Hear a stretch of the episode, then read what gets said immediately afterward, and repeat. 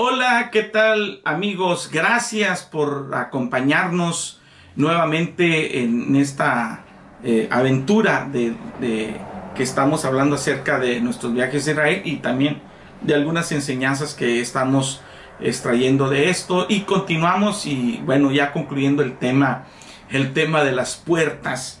Les agradecemos mucho que nos estén siguiendo a través de Ríos de Dios Ministerios en Facebook y también en YouTube y también en las distintas plataformas de podcast con Reflexionando a Tiempo. Su servidor, Pastor Rigoberto Ríos, le damos eh, con todo el equipo de, producción, con Emanuel Ramírez, eh, le damos gracias por estarnos acompañando en, estos, eh, en estos temas interesantes. Bueno, eh, estábamos platicando acerca de la importancia, el uso, el significado de las puertas según la Biblia y habíamos platicado que una ciudad con puertas era próspera, eh, una puerta bien organizada y de posición encumbrada. Las puertas no solo tenían el uso de acceso para entrar y para salir, sino que tenían distintas funciones muy importantes y eran de significados muy profundos según aquella cultura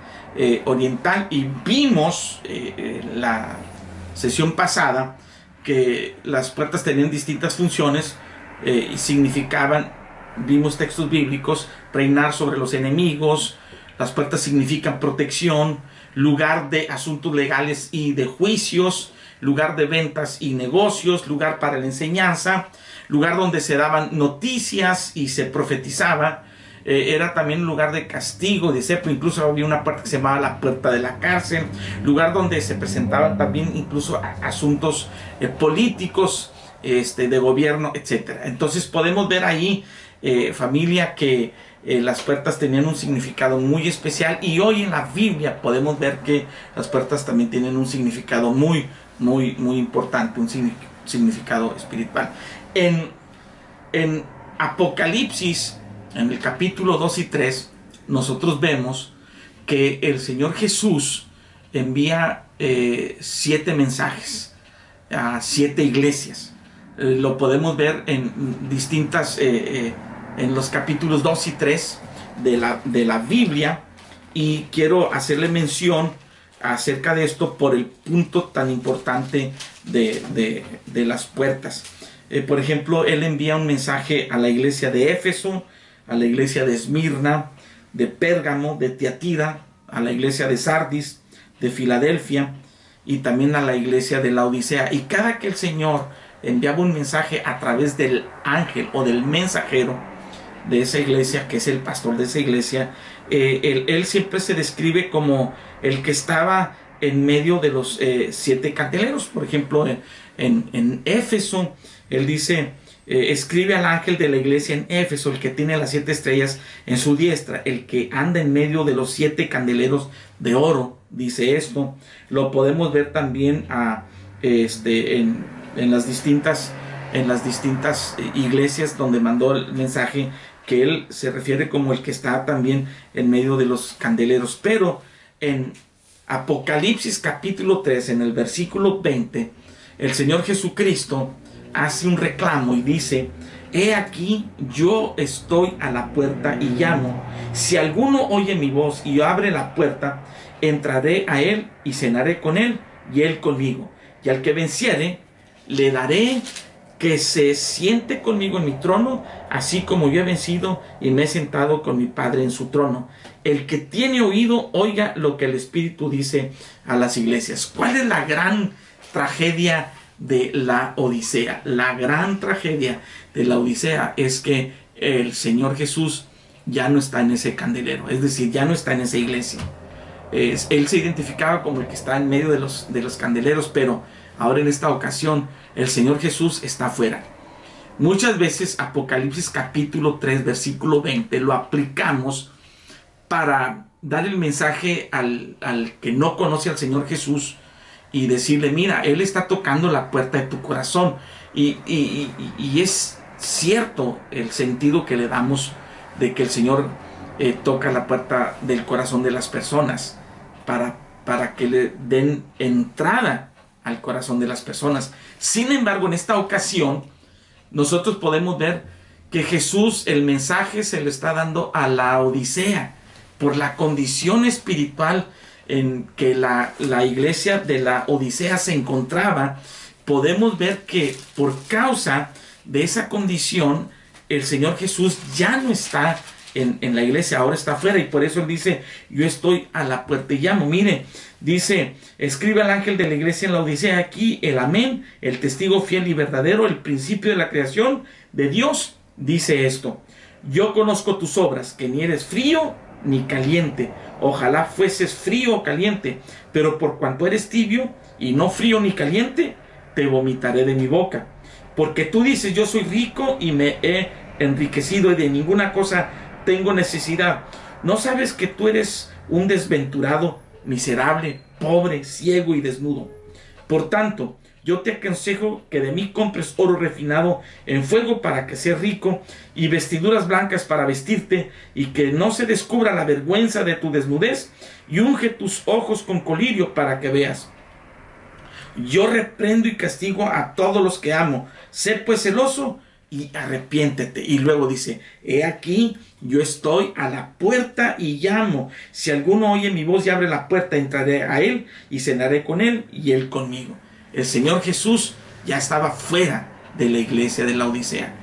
¿Sabes que este es el llamado que el Señor Jesucristo nos hace constantemente? A veces nuestras actitudes, nuestras acciones, lo único que hacen es despojar a Cristo Jesús del centro de nuestro corazón.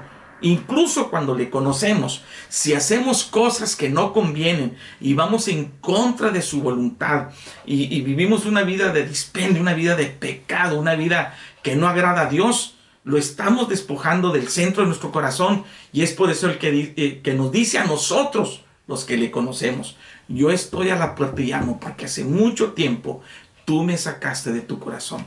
Así que necesitamos reflexionar eh, en, esto. Ahora, también para concluir, en, Mateo capítulo 16, nosotros podemos ver ahí cuando el Señor estaba en Cesarea de Filipos con los discípulos. Y yo me di cuenta, eh, cuando fui en mi primer viaje a Israel en 1998, me di cuenta que hay dos cesareas. Está Cesarea la Marítima, donde este, vivía Cornelio, ¿se acuerda? Hechos capítulo 10. Y también ah, donde Pablo fue a compadecer ante Félix y Festo. Ahí es la Cesarea la Marítima, está en el mar Mediterráneo, en la parte eh, oeste, de, ah, en la parte oeste de la, del país, en lo que es a la orilla del mar Mediterráneo. Ahí está un acueducto romano muy importante que viene desde el Monte Carmelo y desciende hasta esa ciudad que está en ruinas. Pero también está Cesarea de Filipos, que está al norte. Cesarea de Filipos está este, casi frontera con el Líbano, a las faldas del Monte Hermón, un lugar muy precioso.